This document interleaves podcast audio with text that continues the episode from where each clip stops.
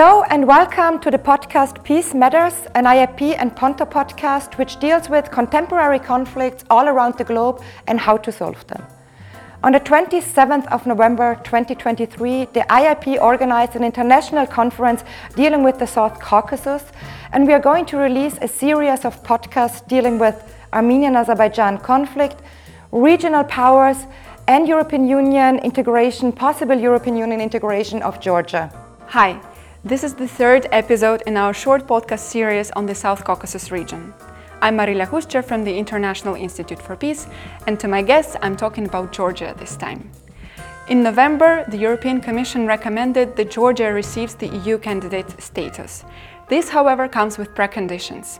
With my guests, I'm discussing what those preconditions are, what other issues are remaining for George, on Georgia's path to the European Union.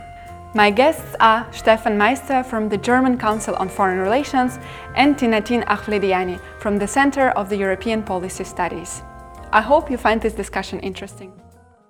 So, we're talking about Georgia with you, and um, my first question would go to Tina.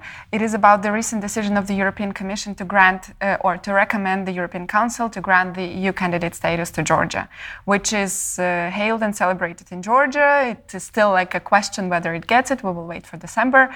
But basically, the question is. Um, um, if you can just say in, in general, like what were the um, conditions with it, and uh, what what are we to expect?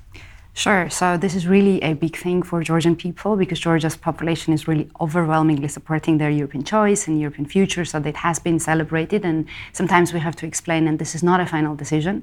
Uh, the European Council should approve it, uh, but this is a still a big step for Georgia to have the recommend, recommendation from the European Commission on the granting its the candidacy. However, it comes with the conditions, and now explanation here: the European Commission or European Council they don't expect Georgia to fulfill these new conditions um, now until December. However, these conditions bring a very you know important mes- message for the Georgia what has to be done from the country as for you know to complete its homework uh, for the uh, European integration. So so the new conditions are nine um, by the count, uh, and this is also very symbolic because the old set of priorities set out by the European Commission back in 20, 2022 um, was 12, uh, and now the by the assessment of the European Commission, Georgia has fulfilled only three out of 12 conditions. So the new set of priorities now contain nine steps, nine priorities, not 12. However, their scope is really larger than it was even in the case of the old 12 list of priorities.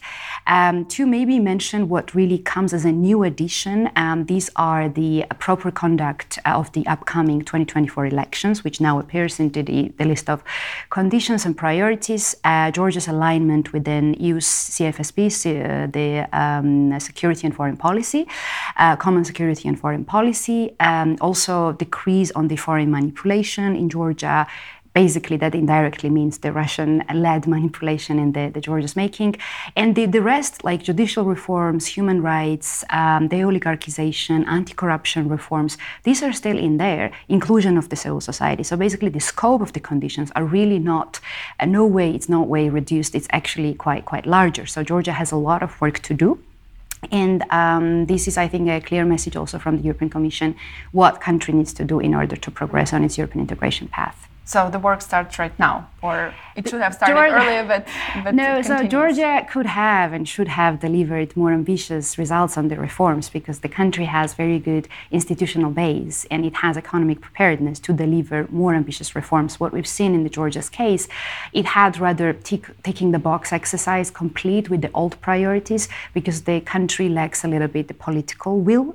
Because these reforms are very systematic, they require political will. Otherwise, they're not in depth you know, systemic reforms. They're not there. Uh, and so this case also highlights, European Commission really points to Georgia, look, you have to do the homework. It's not gone, it's not fulfilled, you have to do more. However, the the recommendation still comes to uh, grant Georgia's candidacy, and I think it's very much geopolitical in this case, not so much merit based. Yeah, exactly. And that would be my next question to Stefan, because we know there are um, some other candidate countries, namely in the Western Balkans, and they were not too happy, I would say, with the decision to, uh, with the Commission's decision about Georgia and about Ukraine and Moldova because it proceeded very fast compared to their processes, right? And as uh, Tina already mentioned, it's uh, it's rather a geopolitical decision. So the question is like, why did uh, why is Georgia so important for the European Union, or is it important? Why is the why is the geopolitics coming into play? No, I think Georgia is a key country in, in, in the, the so-called post-Soviet region. Um, uh, it's, it's a key country in the South Caucasus. It's, it's uh, through the Black Sea, uh, bridge into the South, uh, South Caucasus, but then also further uh, in the direction of the, of the Caspian Sea. Um, Georgia has, in the past, after the, the Rose Revolution, uh, did really uh, comprehensive reforms uh, in the legal system on corruption. Uh, it has built up an institutional uh, base uh, which which you, you don't have in, in you could say in, in any other post-Soviet country. So it's it's it's by its reforms it did in the past, and it's still living on these reforms they, they did in the past, um, but also by its geopolitical political location in the South Caucasus as a bridge also between um, Asia and, and Europe, um, it's a key country. And we can see um, how Russia is, uh, is really working on to buy into uh, Georgia, to impact also on, on Georgian politics. Uh, we have two, um, two conflict uh, zones uh, or disputed regions of Georgia which, which are occupied by, by, by Russia or which are, which are under, under Russian control. Um, so Russia really tries also to impact um, on, on Georgia. And I think it's really crucial also for, for the EU in a neighborhood where, where Russia, which has started a large scale war against Ukraine, um, is trying to keep its sphere of influence, um, uh, uh, undermine also uh, the will of the people, and, and trying to, to, to keep or to, to develop um, uh, authoritarian regimes, uh, to, to have this, uh, this opening with, with the candidate status, with the enlargement, um, to, um, to, to, to, to be a player also in this region, and um, also being part of, of the negotiations negotiation of the new regional order, uh, which is now negotiated between Russia, Turkey, Iran, China, um, and the EU in the end. Uh, and I think uh, Georgia, as I said, is, is here key. Exactly. Hopefully, EU is not in the end. Hopefully, it will be more uh, active as well. But uh, let me turn now a little bit more to the domestic politics. You already mentioned, Tina, the parliamentary elections next year.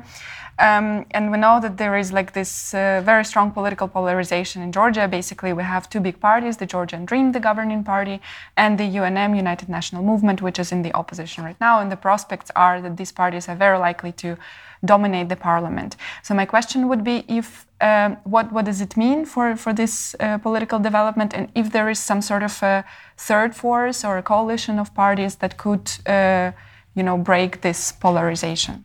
I think that would be ideal if we had a third force of the coalition, which requires the opposition parties to really stand together, to unite. However, I don't see that right now. There is still a lot time to go. I mean, for Georgia, one year is a lot of time because anything can happen. It's a very turbulent region, um, unfortunately. So, but right now, as the things stand, I don't see a unification of the opposition parties, but that would be ideal. What we observe in the country and why political polarization is so severe is, of course, the lack of political will from the ruling party that has majority to cooperate with the opposition parties, but also opposition parties follow their narrow political party interests. We see lack of, you know, the common finding the common grounds for the country's interests, for the country's European future. If there was this was the priority, maybe there would be more common grounds for the parties to come together, to sit at the table, and to really cooperate better than the cooperation we observe right now. So, within this context, these upcoming elections, of course, are very, very important. The challenge here, however, is the um, degree of manipulation the ruling party still has and degree of influence they, they still have to influence the election. And what we can observe by the reports and monitoring missions in the past uh, in Georgia during presidential and parliamentary elections is that Georgian Dream has built a very strong uh, you know, tools to influence the elections before the day of the elections. They have sort of vote buying um, behavior that was observed in the past, a lot of threats, particularly in the regions. They have a lot of administrative powers, which was really badly abused during the last parliamentary elections. So these are still in there because they still control a lot. Uh, so this is some some challenging factor that we will see will not disappear, and I think this will also affect how the elections will go ahead and its transparency, its fair conduct is yeah under the question mark. And on top of this, the people who do not have a strong candidate to vote for. So this together does not give us a good basis or good good ground to be optimistic about the election outcomes. But uh, yeah, let's right, see. Right. Uh, Georgian politics, as I understand, is very, very much uh, personality based. So you need like a strong uh, front man or woman who, who would lead the uh, the party. Precisely. yeah, yeah. Uh, Stefan, um, you already mentioned Russia and Russia's role uh, in the region, and uh, we now spoke about the governing party. Uh, so there is now this tendency that Georgian Dream is uh, actually turning more and more to Russia. Yeah, they also had uh, some months ago they wanted to implement in the country a very similar law to Russia's foreign agent law that would uh, suppress the civil society. the trade with Russia is somehow growing again, despite. Um, the EU sanctions in Georgia also didn't join the sanctions regime. Uh, so, um, what does it mean basically? Is Russia kind of starting to dominate again the Georgian political system, despite the fact that the uh, population in Georgia is very much pro Western and anti Russian? And uh, in this region, this dichotomy kind of is very uh, clear, right? So, you cannot have both, sort of, right? Yeah. No, I think we have to understand that the de facto leader of the country is, uh, is Bidzina Ivanishvili, who, who stands behind uh, the Georgian Dream Party. And it's, this party serves his interests, also his personal interests. And he has become rich in Russia in the 1990s. So he's also part of this Russian political culture. He has close ties, also not only economic but also personal ties um, in Russia, um, and uh, and uh, and that opens also for Russia channels of influence on Georgian politics. Yeah, because uh, it's a very similar way of uh, of doing governance, doing politics with informal ties, with administrative resources, with, with um, uh, benefiting also from, from the power position um, uh, that they have. I, I, would not say um, this is an entirely pro-Russian government, but it wants to benefit from, from trade with Russia, from circumventing uh, uh, sanctions, for instance, also uh, uh against Russia. But it was uh, this, this, this regime or this government also wants to benefit from the EU and, and uh, also economically benefit. So it's positioning itself in between in a way. Um, but but the, the, way it's doing politics, the way it's also implementing in, increasingly law laws to stay in power, because that's the main goal to stay in power at any cost and prepare the election in the way that, uh, uh that uh, Georgian Dream can only win these, these, uh, these, these elections, um, uh, is, is, is getting more and more authoritarian. And it's not only the foreign agent law, we have a media law, we have, have an LGBT law, so we have a lot of laws which are more or less copied from, from, the, from the Russian legal system. And that increases the vulnerability of, of Georgia, of the Georgian state, but also uh, um, that, that increases the ties, uh, the connections uh, with, with, Russia, and in the end also Russian influence. We didn't talk about disinformation um, and, and, uh, and also uh, polarization through the discourse, where Russia also plays a role, but Russia is also um, an element of the, of the domestic discourse between the opposition and, and the ruling party, um, uh, yeah, in terms of blaming the other side being more pro-Russian or being a Russian agent. So it's also as a topic um, polarizing uh, uh, Georgian politics and, and, and, Georgian society. All right, right. But I take I take from that that for the ruling party, it's not about Russia per se. It's about their own power in the country, and uh, whoever helps them to stay in power, they will go with those yeah. actors, right? And, and Russia, Russia is a model in a way um, uh, in terms of staying in power, right. yeah, and and uh, keeping the power is becoming more influential. So it's a kind of a norm setter also for this uh, for this government, um, uh, which which has a which ha which is building on a legacy which was very transatlantic. So the transatlantic exactly. integration, also EU rapprochement. Uh, they did a lot of reforms also in in some sectors, but we can see it especially in the political field um, uh, that that Russia is becoming more and more model. Yeah, yeah. Uh, in connection to that, I want to ask you, Tina, about the EU as a norm setter and um, the association agreement that Georgia had with the and has with the European Union, which also includes the um, um, free trade area with the EU, which means, uh, or the idea of this whole project maybe was to bring Georgia closer, also in terms of standards, economic standards, but also in terms of norms and uh, political institutions, right? So, how do you assess that? Uh, did this uh, agreement and specifically the free trade area live up to, to their potential?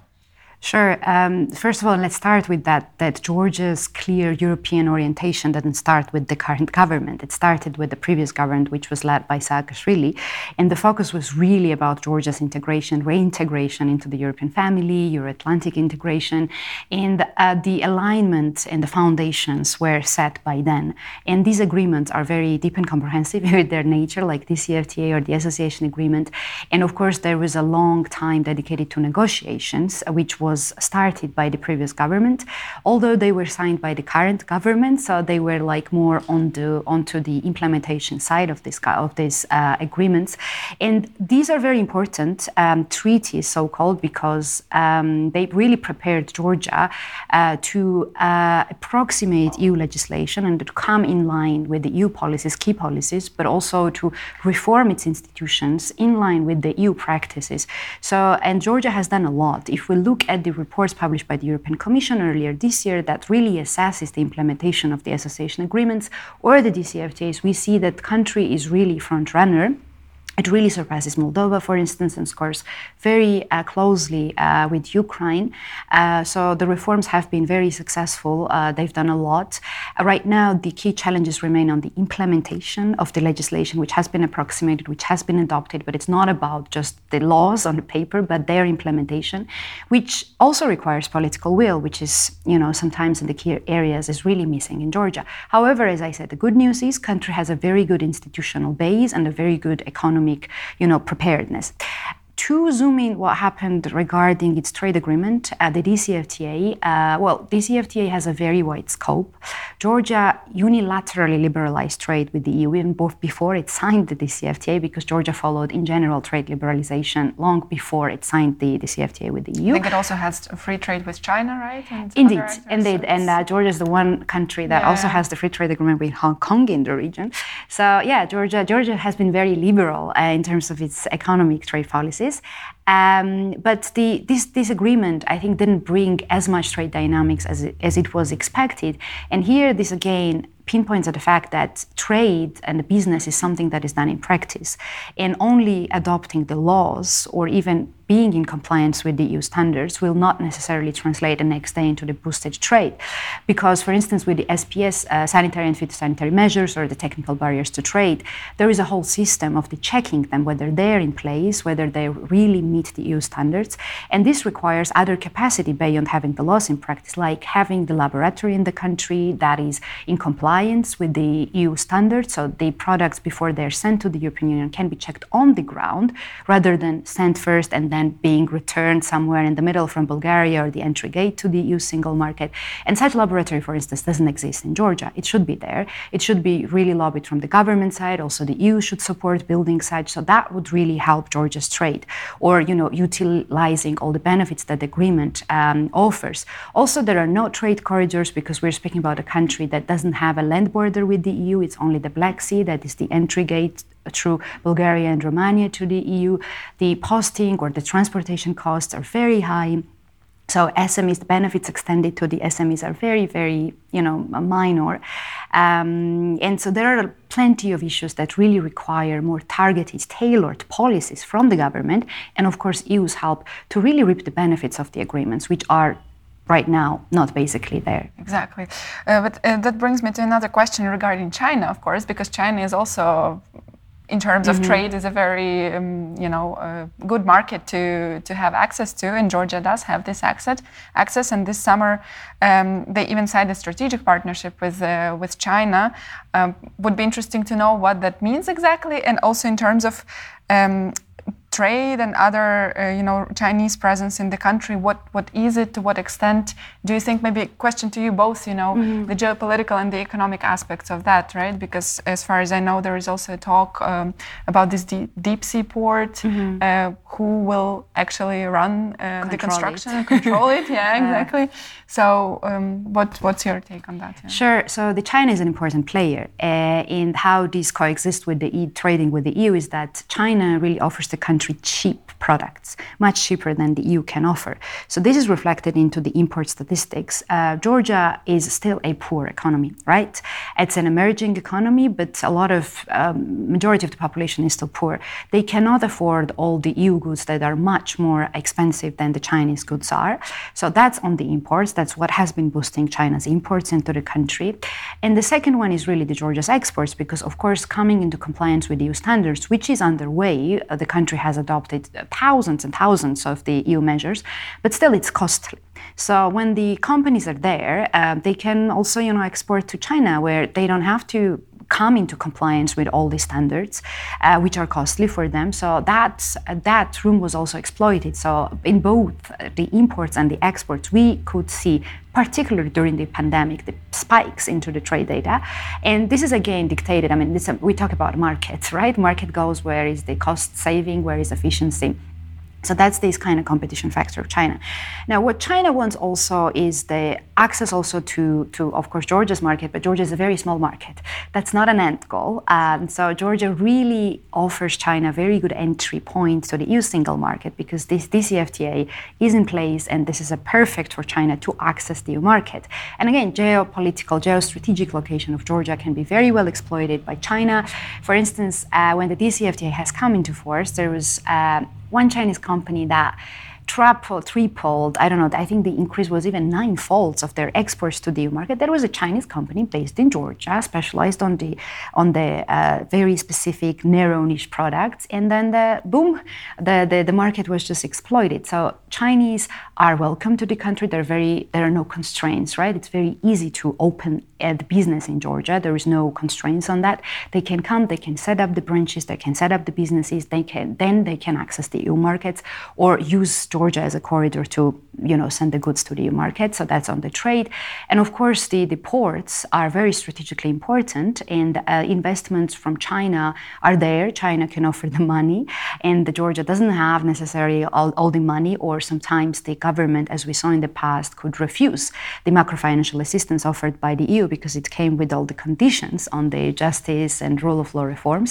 So China can bring the money without without conditions. Um, so that's that's kind of easy money that can be then used Georgia, but in that way, Georgia loses its control of the strategic points to China. So China is very much into the play, and um, this is why it's also very important that Georgia does not, you know, um, derail from its European integration path, because being in line with EU policies staying on the track of the European integration is much more, much less threatening for Georgia's independence or freedom or its fundamental values than being in line with China or having strategic partnerships with China. And I hope the government takes that seriously. Yeah. Stefan, how do you see this China in the EU, in Georgia? Are they reconcilable actors? Can they act together or is there some sort of competition between them?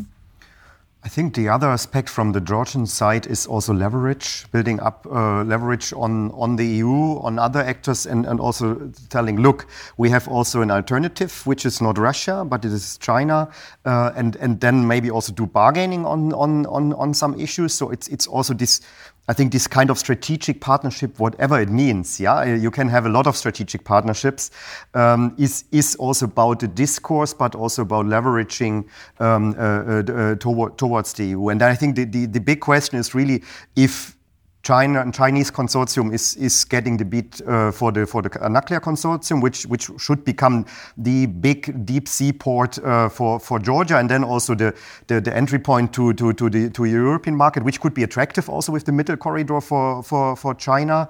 Um, but um, that also means uh, the question is then under which conditions it will be built and how much influence also China will then get on on, on Georgian economy, on Georgian politics. Uh, yeah, you know, also infrastructure projects are often also not not only about business but also about uh, yeah. about other questions of uh, if it's corruption if it's if it's influencing also on on, the, on decision making so i think there, the, the, georgia wants to become like a hub also and like uh, wants to benefit from from different from different angles um, uh, uh, and, and not giving up the, the, the, Russian option, the Chinese option, and the European option. And I, I think that will be really the question how far they go, how, how much they also will integrate here with, um, with, with, with China. I think China is the fourth important trading uh, partner of, uh, of, of, Georgia. So it is important, but it's not the most important. Who, who, are, the, who are, the, ones before? Is it Russia? EU, EU? EU is the first one, the yeah. first major, as a bloc, not as single EU member yeah. states, but as the bloc is the major trade trade partner. And then it's Russia, I think. Turkey. Uh, Turkey. Turkey. The Turkey's economic links with Turkey is very, very strong. Mm-hmm. Yes. Okay, um, okay. So it's and it's a lot of trade also, and and uh, China is also important for building infrastructure in uh, in uh, Georgia, even if it's paid uh, maybe by other institutions, also by European institutions.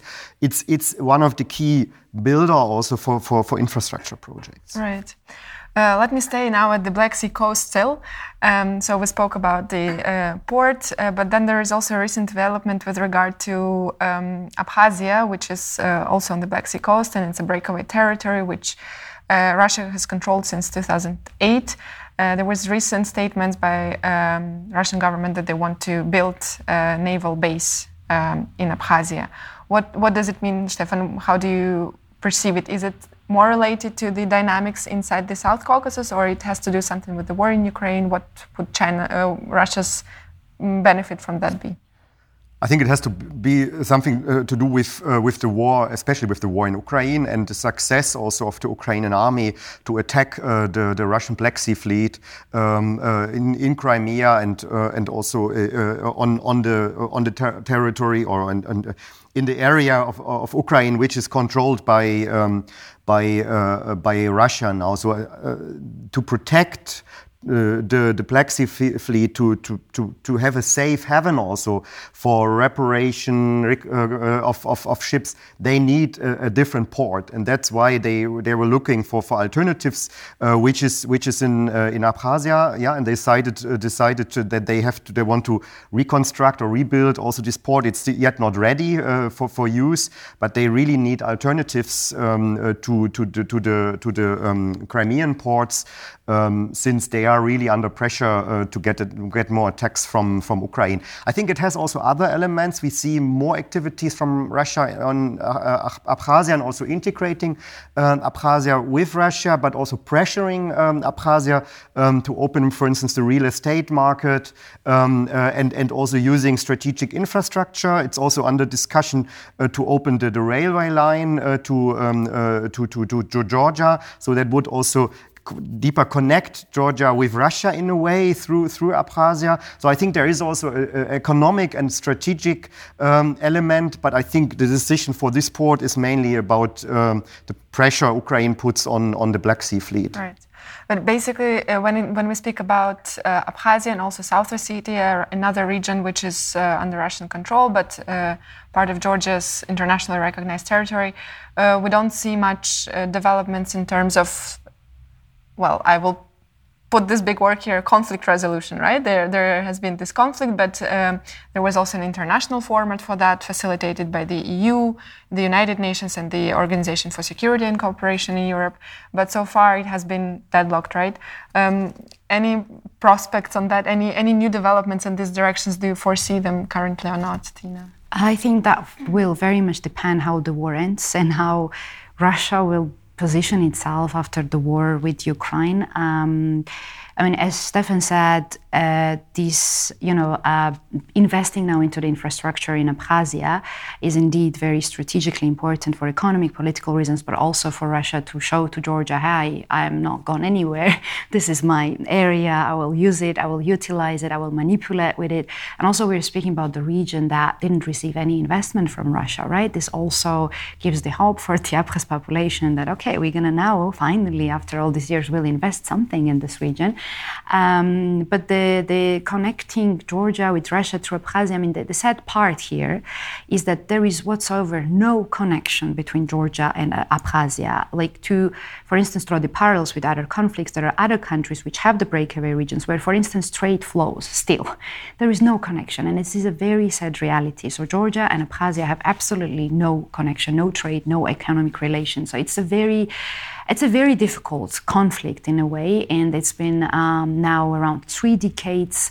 So it will be very difficult to resolve it because it's been simply the isolation.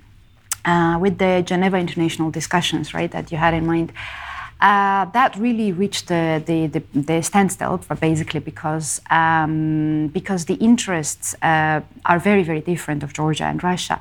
This really served to have a, the discussion about security, but when the understanding of security is so different between Georgia and Russia, it becomes very difficult. There was discussions also on the humanitarian assistance, uh, but again, I mean, Russia was asking Georgia. I mean, Georgia volunteered to have the non-use of force, but then Russia didn't reciprocate it, and also the, the request was uh, for Georgia to, you know, uh, pause and stop military cooperation with NATO or with the U.S., or you know, sign the um, agreements with the Abkhazia and South Ossetia, which Georgia does not recognize, right? Because they are uh, invaded uh, by Russia and they're by, under Russian occupation. So these are the requests that cannot be fulfilled by Georgia. And um, this is a very similar, right? What, what Russia wanted Ukraine to do, never to join the, the NATO. Or it's a very similar story that Russia plays with Georgia. So um, there is no surprise that basically these discussions did not get far and they're basically in the deadlock. Stefan, can the EU play a bigger role there? They have a monitoring mission uh, on the borderline and um, maybe some sort of assistance with people to people contacts could be one of the um, issues. I think the problem uh, is we have a trend of, of, even more isolation of Abkhazia now with the war, um, Russia's war against Ukraine and, and the, the West Russia conflict, which is also impacting on this conflict. So there were some formats um, also between Abkhazia and, and South Ossetia, people-to-people contacts. There, there are also EU projects um, and projects also of different member states uh, on, on people-to-people contacts. But um, with this increasing isolation of Abkhazia and creeping also integration um, with Russia, uh, it's becoming more and more difficult also to, to, to have these, these contacts, connections, to travel also, to leave the region region um, uh, because normally pe people leave uh, via Russia to, um, to, to other countries, yeah? And that's getting, that's getting more, more difficult. I think the other aspect is we have at the moment a government in Georgia which don't want to touch this conflict. Um, uh, it, they, they, I think Ivanishvili has no interest in, in the conflict. He cannot win anything with it. Um, but it's also somehow toxic. It's, it's really a very emotional topic also for the Georgian uh, society. Um, and, uh, and there is not really a, a proactive policy at the moment from, from the Georgian government side. So they just keep it like it is, which means again, that Russia, Russia's activities to, to, to integrate, to, to, to isolate uh, uh, the, the, region um, uh, is, is, is growing. Yeah? So this is the more active part than from the Georgian side, which could maybe offer also more. There, there is support, there are projects, um, but there is also no flexibility, um, or very limited flexibility from, from, from the Georgian side. So I, I see rather that this war in Ukraine makes it even more difficult, difficult to de-isolate and to, to, to, to have progress also on this conflict. All right. Yeah, you want to add something? Yes, just to, because that what Stefan raised is a very important point. Indeed, they don't want to touch this this uh, sensitive topic, but they also utilize it in a bad way. Because what the Georgian Dream is now doing is saying, look, that look what happened to Ukraine because it wanted its European integration, integration to the NATO, they are at war. And now, if you want to be at peace, we should not provoke Russia. So that's the line they take. They somehow still like weaponize these breakaway regions, but do not try to resolve it. And it's very effective in a way to, you know, to put this fear into the population. I've been recently in Georgia and like uh, the, the fear is really real. People still think like, what will happen to us? Because it's very easy for Russia to invade Georgia and to you know, leverage on this occupation and also building the military base in the in the South Ossetia. And uh, the situation, I mean, there was time that could be these people-to-people contacts could have been built. There could be something done there, but it's just simply, as Stefan said, it's not a priority, It's not on the agenda of the current government, which is very unfortunate. All right. Uh, well, uh, I think it's time to wrap up, and we covered a lot. We spoke about China, Russia, and Georgia, of course, in the first place. But maybe, like to conclude this discussion, I would ask you, like, to answer, uh, to have a very brief answer. What, what do you see uh, the EU could do more in uh, the coming months, in the coming years, to support Georgia's European uh, integration? Stefan, let's start with you. I think the candidate status is important for Georgia. So I think Georgia should be kept on the European path despite the backsliding of the government. And it should be really the support and engagement also with the society and also bringing in, in this process of EU integration uh, more the society, so more bottom up than a, than a top down approach. I think it's a very much bureaucratic driven top down uh, with the focus on the government uh, process which has not really an interest to integrate uh, with the EU uh, because it would question its power position. But we have an overall society which really wants wants to go on this European path, and uh, and I think it's it's crucial for Georgia, but also for the EU, to keep this country on the European path, but really to engage more on a, on a, on a bottom bottom up approach, um, which can which is the only way also to change change politics uh, and and and the, the political path the, the, the government is, is going at the moment. Um, yeah, to, it has to come from the country, it has to come from the society. And I think that's, that's the part with, with whom the EU has to engage much more and has to commun communicate also much better and much more targeted. Yeah. So, communication with the citizens would be one thing. Dina, one thing, strategic communication, not the EU's strongest side, but definitely more investment is needed. I would add that because the scope of these conditions are so wide, because they're so demanding and requiring, it will be good you to clarify further what exactly is expected into each priority and also to actively monitor, assess, and have the feedback before we reach to the point when European Commission has to release the recommendation or the European Council should vote. No, there should be the process where EU is really closely engaged, EU monitors, and EU delivers the feedback. There is not much feedback delivered on the fulfillment of the previous priority. There was only one midterm review, which was verbal and very short. And so EU has a lot of tools. It can have a midterm review that should be not verbal but in written and have just simply more guidance to the country what really needs to be done. This is the only way you can tie the country to the reforms and also, you know, monitor that it's on the right path. Thank you so much for this very interesting discussion. Thank you. Thank you for having us. Yeah.